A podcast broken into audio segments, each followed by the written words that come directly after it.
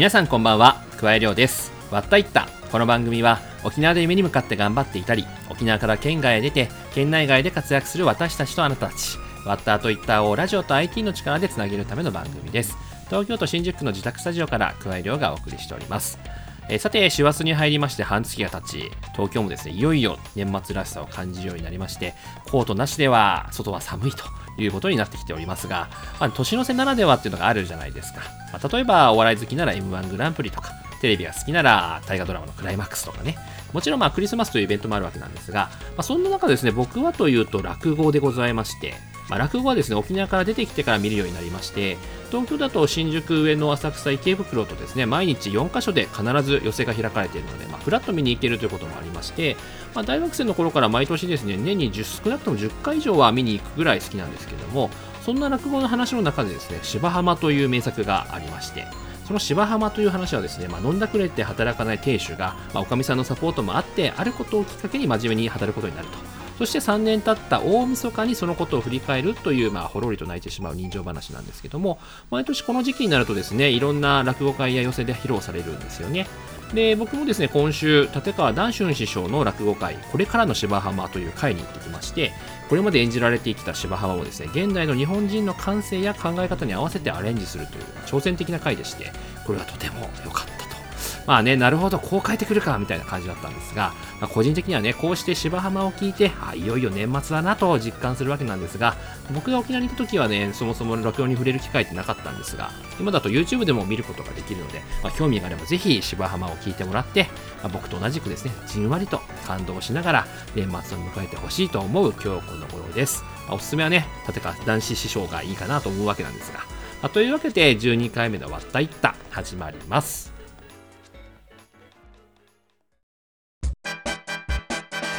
わったいった。この番組は家庭や家族の悩みをカウンセラーに無料相談できる一般社団法人歩むクラウドサービスフォトブリッジを運営する株式会社バリューブリッジ他各社の提供でお送りします。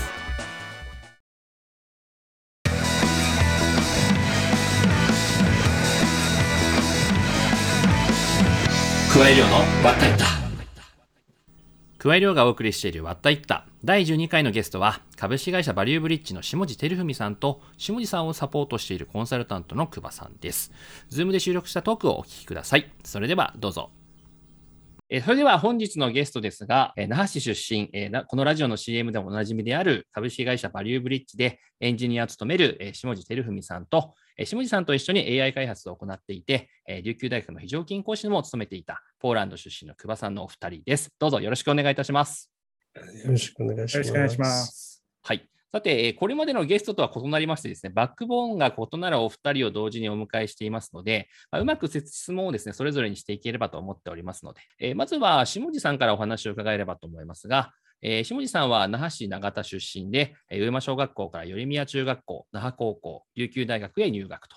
大学時代には琉球フロックスという、ま、プロジェクトでシリコンバレーに10日間渡航して、研修や現地にエンジニアとの交流をしたりしながら、卒業後にバリューブリッジへ就職。現在はバリューブリッジで AI のエンジニアとして、東京で勤務されているというところでございますと。はい。そんな下地さんですけれども、まずその学生時代、シリコンバレーにも行くといった経験もされていらっしゃるんですが、どういう学生生活を送っていたんでしょうか？学生時代は、まあえー、もともと高校の時に遡るんですけど、当時、まあ、琉球大学に進学することは決まってたんですけど、専攻を、えー、どうしようかなと迷っていて、えー、特に決めてはいなくて、えーまあ、当時の記憶だと、あのテレビか新聞かで、え CG の、えー、と技術の特集を見てあの、すごく惹かれまして、コンピューターの道に進んでみるのもありかなと思って、まあ、琉球大学の情報工学科の方に進みまして、でそこでコンピューターのまあ、理論だったりとか、あの技術について、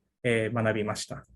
で、まあ、その後に機会あって、県内の、その先ほどご紹介ありました、琉球フロックスというプロジェクトに参加いたしまして、え、まあ、10日間ほどシリコンバレーに渡航して、現地のエンジニアとのこの交流だったりとか、まあ、研修に参加しまして、えー、とそこで、えー、とエンジニアとして将来、まあ、やっていきたいなというふうに強い思いがあって、えっと、現在に、まあ、至るような形になってます。やはりこう、まあ、エンジニアなどを目指す方にとってシリコンバレーって結構こう聖地というか、そういったようなあ感じだと思うんですけども、実際に行ってみていかがでしたか？えっと、大学時代は、大学の勉強っていうの自体が、そのコンピューター理論とか、そういう話で、そのソフトウェアを開発する現場みたいなところが、とあまりそうイメージができてなかったんですけども、実際に現地に行ってみて、まあ、それそれも最先端の場所に行ってみて、ソフトウェア開発ってこれだけこう世界を変えるインパクトがあるんだっていうところと、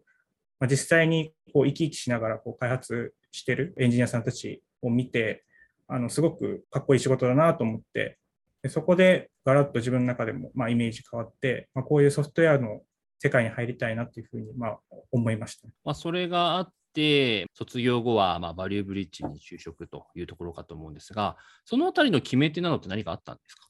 まあ、エンジニアになる、ならないどちらにせよ、県外に出たいっていう気持ちが強くありまして、まあ、それで、えっと、実際に4年生になった時に、まあ、えっと、その時にはもうエンジニアになりたいっていう気持ちがあったのと、あとはまあ、もともとから、えっと、県外に出たい。まあ、それも東京に出てきたいなっていう気持ちもがあったので、うん、えっと、その中で就職活動をして、縁あって、大学の先輩を通じてですね、バリューブリッジの方をご紹介いただいて、まあ、入社するっていう形になりました。じゃあ、あの実際に、まあ、バリューブリッジは沖縄と東京にそれぞれかいあのオフィスがある会社だと思うんですけども、逆に東京に絶対出ようと思ってた理由って何かあるまあ、県外に行きたいっていう、その少し外の世界に出てみたいみたいな単純な好奇心で、その中でも東京が憧れの場所だったのかわからないですけど、まあ、そういう漠然とした理由で、えっと、選びました。で、それで、まあ、大学卒業後にバリューブリッジの東京の方のオフィスというか、で、えー、今勤務されているというところだと思うんですが、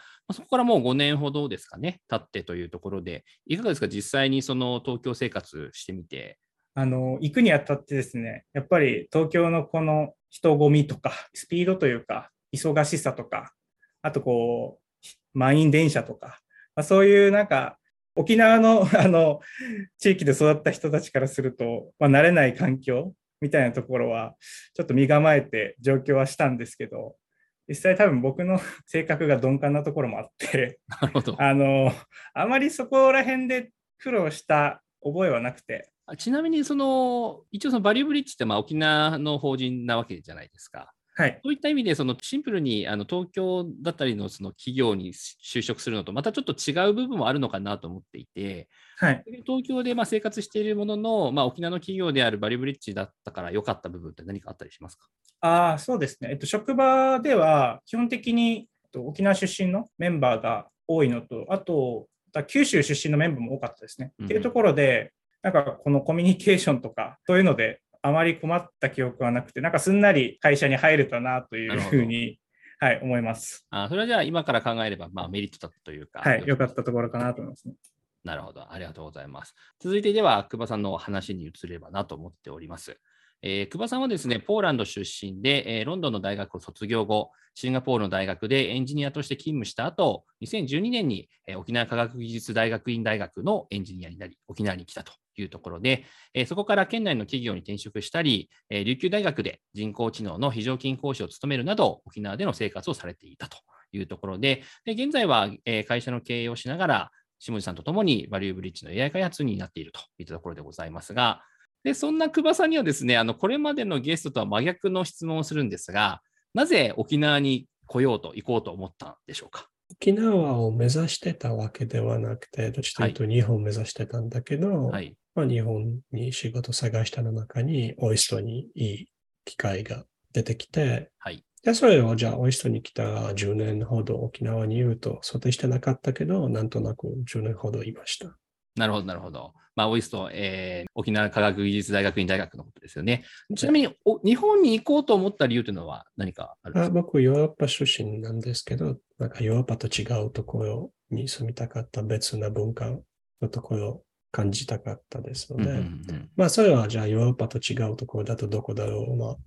アメリカとかオーストラリアだったらそこまで文化変わらない。まあアフリカとかだったらめちゃくちゃ別な世界だと思うけど、ね、まあ若干危険ので、はい、じゃあ安心、安心な別な世界がどこがいいだろうと、はい、まあ日本になりました。仕事は2012年からだったんですけど、はい、僕、大学の頃大阪大学にあの研究やってたので。そうなんですか。あじゃあ大学生の時から日本とはこうつながりがあったというか来ていたと。はい、その中でいくと逆に大阪などのことも知っている中で、えー、まあ、オイストでまあ沖縄に来たわけなんですが、その時が初めての沖縄ですかね？そうです。まあ、初めての印象は、はい、まあ、世の中にあんな綺麗な海は見たことないよねと。あじゃあ、実際その沖縄の海が結構感動したといったところ、はい、それはあの今でも来ると感動してます。なるほど。で、それでなんだかんだ結局かなりの間沖縄にいることになったわけなんですが、はい、あのまあオイストのお仕事の後でもあのその県内の企業に転職されたりとか、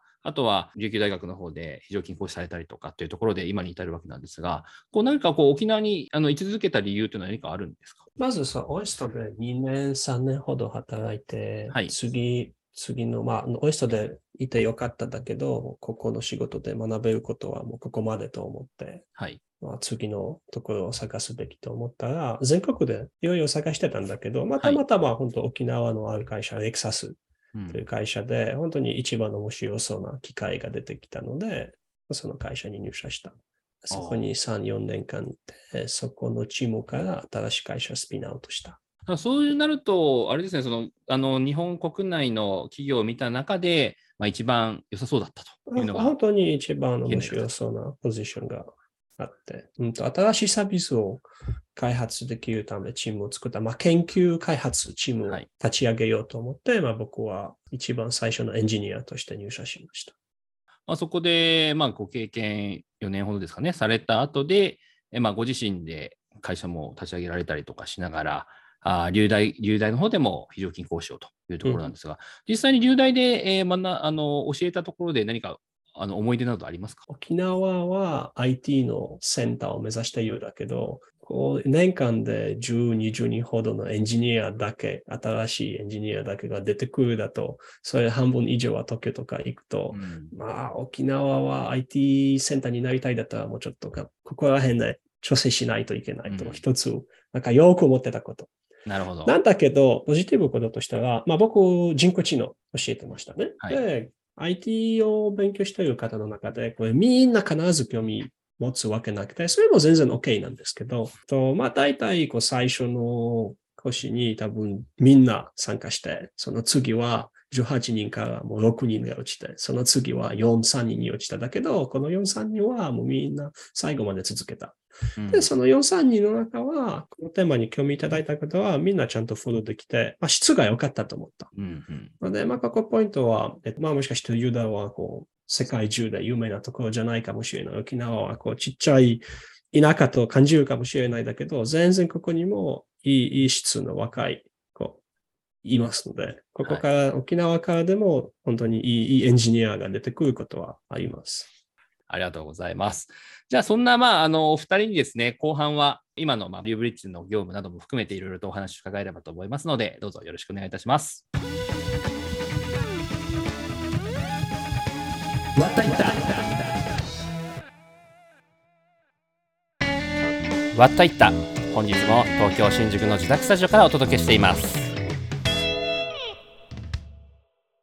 えー、はい。というわけで、えー、後半ということで、えー、ここからはですね、バリューブリッジのですね、説明などしていただきながら、お二人の今の業務についてちょっとお話を伺えればなと思っております。じゃあ、まずは、まあ、あの CM でも聞いてくれているはずなんですけれども、えー、バリューブリッジの説明をちょっと下地さんからお願いできればなと思います。バリューブリッジは東京と、えー、沖縄にまあ拠点がありまして、あのブライダル、まあ、結婚するお二人は必ずあのウェディングアルバムというものを、まあ、結婚式の中で購入したりするんですけども、そのウェディングアルバムですね。ウェディングアルバムの構成確認のシステムっていうのを開発して、えっと、全国の結婚するお二人に、まあ、提供するサービスをやっておりまして、えっと、まあ、ざっくりと大体現時点で5組に、まあ、1組が結婚するお二人のですね、5組に1組がフォトブリッジをまあ利用するっていうような規模のまあサービスを。日本全国のですよね。はい、日本全国の、はい、はい、開発して、えー、展開しております。実際にお二人が、まあ、あのやっていらっしゃる業務というところで、まあ、先ほどからちょっと AI、人工知能の話も出てきてたと思うんですが、まあ、そのあたり、あの今、バリューブリッジでやっているその部分のお話伺ってもよろしいですか？まあ、僕自身は入社してから、えーと、このフォトブリッジの開発、まあ、AI に限らずですね、まあ、実際には、えーと、ウェブ開発、えー、を携わったり、それ以外でも、クバさんの方からコンサルティングで AI のシステムとか画像認識のシステムとか、まあ、開発、えー、としていただいてるんですけども、一部、まあ、僕の方でもあの一部画像認識のシステム、まあ、クバさんにコンサルティングいただきながら、えー、やっております。お二人がやっていらっしゃる AI は、どのような形でフォトブリッジのサービスの方に組み込まれている形なんでしょうか？ウェブ上でですね、アルバムの編集とかをして、実際にそのウェブ上で出来上がったデータっていうのを印刷した、まあ、アルバムに、えっと、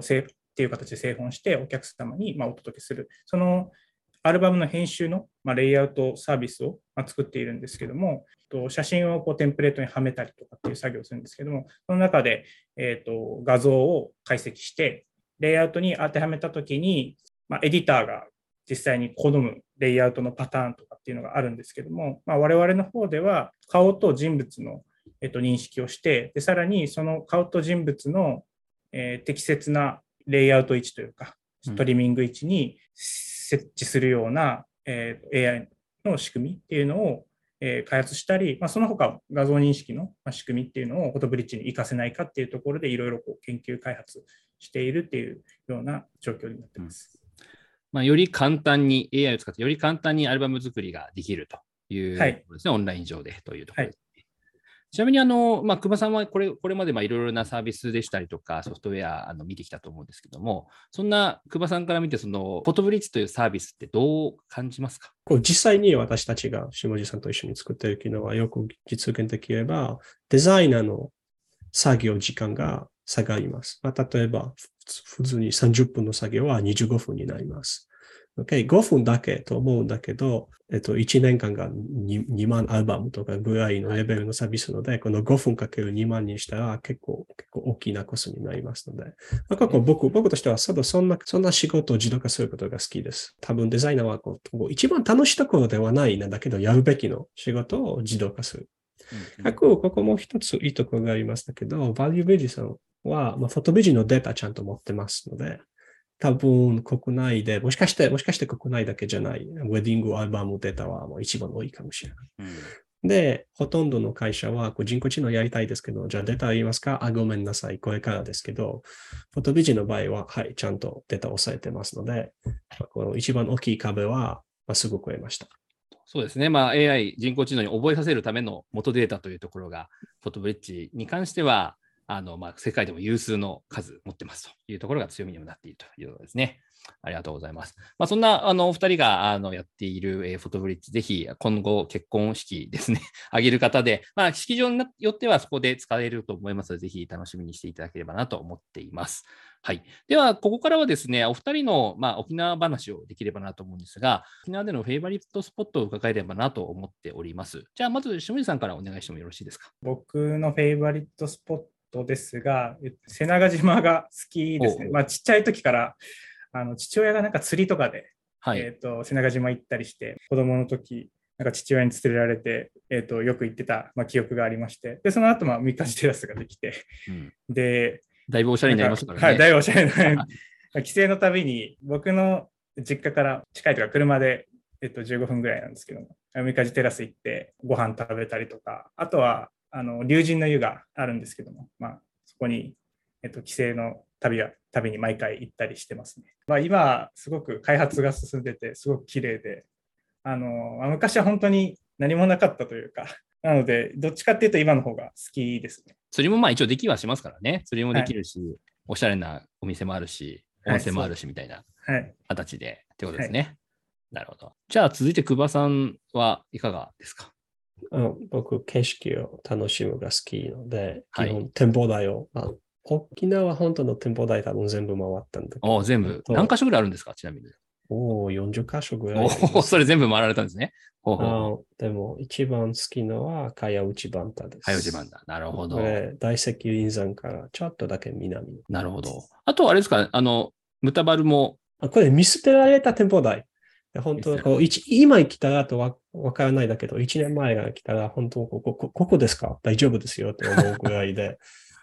あなんだけど、そこから海も島も結構高いからところから見えて最高なんですけど、えっと、はい、1年内には近くにレストランが出てきて、まあ、かなり高級なところで景色、素敵な景色見ながらランチとか楽しめるので。大気味スカイテラスですね。ああ、多分そうですね。はいはいはい、はい。なるほど。僕、僕そう、最初行ってたところは、まだその、スカイテラス出てきなかっただけど、まあ、これも魅力がありますね。やはりまあじゃあ、そういった意味では、久保さんにとっては沖縄、まあ先ほど海が好きだっていう話がありましたが、それを眺められる展望台っていうところが、ある意味、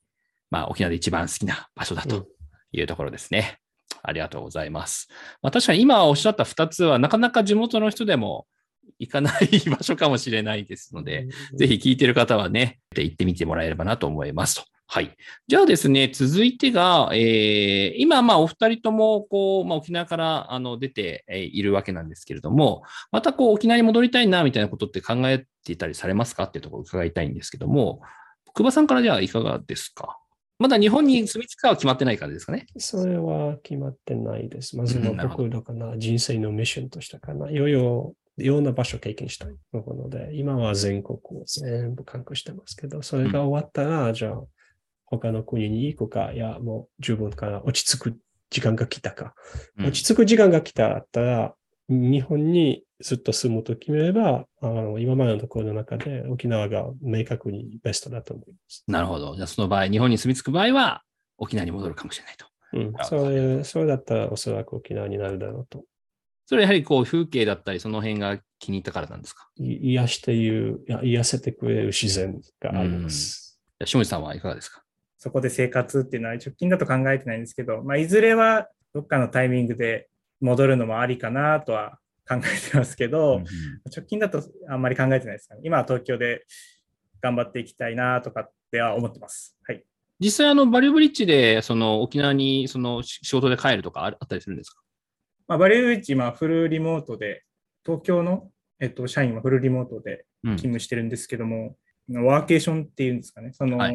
1週間ほど、えーと、沖縄に帰りながら、沖縄の方で、えっと、拠点が、えっと、あるんですけども、はい、そちらのオフィスに、えー、で、えー、仕事したことはありましたね。なるほど。今年の夏あたりです。はい、なるほどな。そんなこともやっているというところですね。じゃあですね、いよいよ最後の、えー、質問になるんですけども、最後にまあお二人から一言ずつあの伺えればなと思っております。僕からは、そうですね、僕自身が沖縄から東京に出た時だったり、えー、沖縄から研修で、まあ、シリコンバレーに行った時とかっていうのは、基本的に僕がなんか、外のなんか、新しい環境を見てみたいとか、世界見てみたいみたいな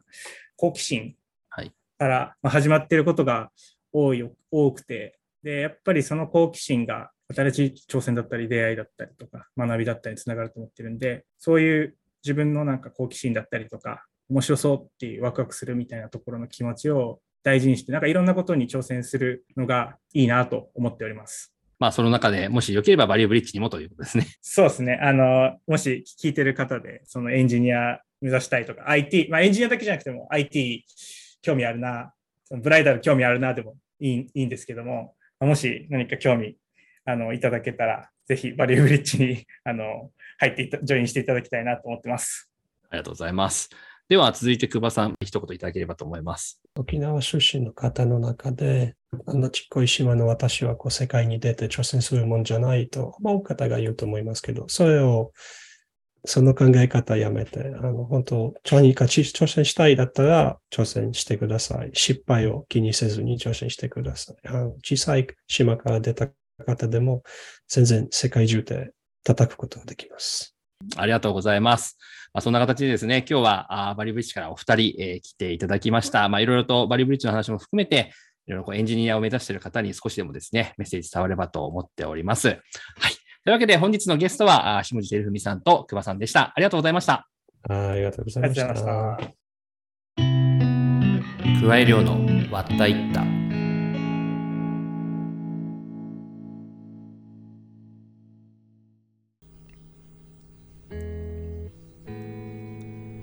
わったいったこの番組は家庭や家族の悩みを専門カウンセラーに無料相談一般社団法人歩む企業を次のステージに進化とともに株式会社進化他各社の提供でお送りしました。というわけでエンディングです。いつもと違う、えー、下地さん久保さんとのトークいかがでしたでしょうか。バックボーンが違うお二人だったんですけども、まあ、それぞれの立場から見た沖縄の魅力っていうのもですね伝わったんじゃないかなとは思っております。まあねエンジニアになりたいと考えている人には参考になったんじゃないでしょうか。まあねエンジニアなかなかまあ、大変かもしれませんが非常に魅力的な職種だななんて思いながら話を伺ってました。あとね結婚を控えている人は是非フォトブリッジを使っていないかどうか確認してみてもらって、まあ、利用するようならですねあこれがあのサービスかとですね、まあ、気づいてもらえればなと思っております。えー、バッタイッタでは番組への感想やゲストに聞いてほしい質問、また話を聞いてみたいというゲスト候補を募集しています。メールアドレスは watta.rokina.co.jp、またツイッターの番組公式アカウントへの DM、ハッシュタグはカタカナでワッタイッタでもお待ちしています。番組公式ノートでは収録のこぼれ話や過去の放送回のポッドキャストも掲載していますので、ぜひそちらもチェックしてみてください。まあね、もう12回目になりますので、過去の回も結構溜まってきてますので、ぜひ見てみてもらえればなと思っています。えー、さて、来週のゲストですけれども、全国展開している探偵、探偵社富士リサーチで代表を務める高村和成さんです。探偵の育成にも力を入れている高村さんにですね、そもそも探偵って何？ということも含めてお話を伺いますので、どうぞお楽しみに。えー、というわけで今回はこの辺で、お相手は桑井亮でした。それではまた。